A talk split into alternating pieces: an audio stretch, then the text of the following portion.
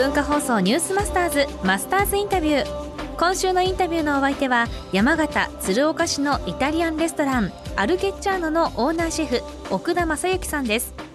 高校卒業後東京で修行を始めた奥田さんですがこの時期父親が白紙の小切手を経営コンサルタントに渡してしまったことから1億3000万円の負債を抱え実家のドライブインが倒産という事態に見舞われます。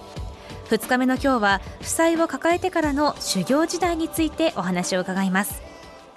そこで魂のスイッチが入っちゃったんですよね。これは俺がやっていかないといけないみたいな感じで。でそこから修行にすごくもっとこう身が入り始めて要は自分が行かないと奥だけも再興できないし自分の先ももう完全にもう真っ暗闇の中入っちゃったんですよ。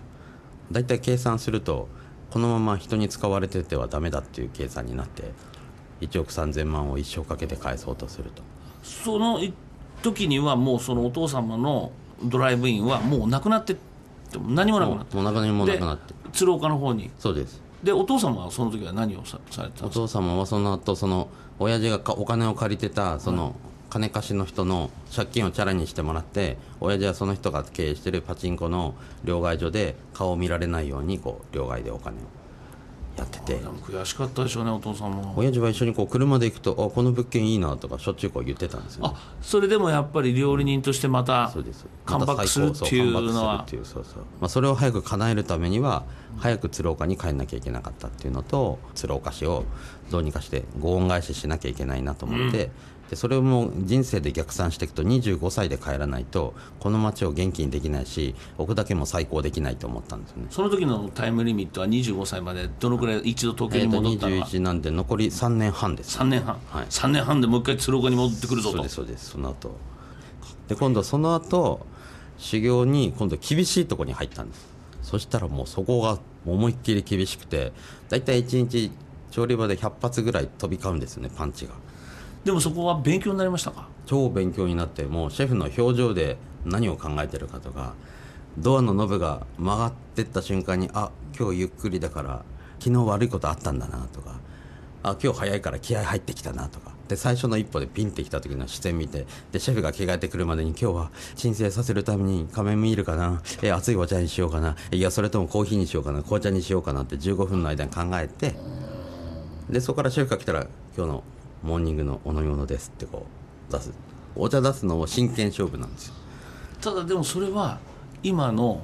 ご自分のレストランでもそんな感じですか？そうですそうです。お客様の顔を見て何が欲しいか、まあ、究極のサービスとか究極の料理ってその人の求めてる味を出す求めてるサービスをするっていうのは究極なのでそこでも勉強にな今ったんだ。今振り返ると。そこは何年ですか？そこは、えー、ともっと働く予定が1年半でちょうどバブルの終わったとともに。店が？はい、でもただその厳しかった1年半のおかげであとはあのバドミントンの時のチャンスが来たら必ずつかめっていう教訓とで、なんか奥田はこの鴨掃除しとけよって言ったらヒュンってこう一発でシュッシュッシュッはいここまでできました。ローストまで終わりです。さばきますみたいなこうすんごい集中力がついてて、なんかね全部全部1回でできるようになっちゃってで1回でできるともうそのまま「おしじゃあ次の仕事」って言って「奥田これできるか?」って「できないんですけど本当は。できます」って言って次の日までに猛勉強して頭に叩き込んでいくっていうか勝負の仕方が分かってえーマスターズインタビューはアルケッチャーノの奥田シェフなんですけどもうこの話を聞いていると今日の火曜日魂のスイッチ入ったということで自分でもできないことでも先輩のシェフからこれできるかと言われるとやると。できると嘘でもいいから言ってしまって、まあ、準備をすると。じゃないと次のステップに行けない、まあ、分かってたんでしょうね。ですからやっぱり伸びる人できる人成功する人の共通点は人以上に努力する。そうですね。陰でやってると。いうことだと思います。はい。このマスターズインタビューはポッドキャストでもお聞きいただけます。昨日の放送を聞き逃してしまった方文化放送ニュースマスターズのホームページをご覧ください。ラジコのタイムフリーでもお聞きいただけます。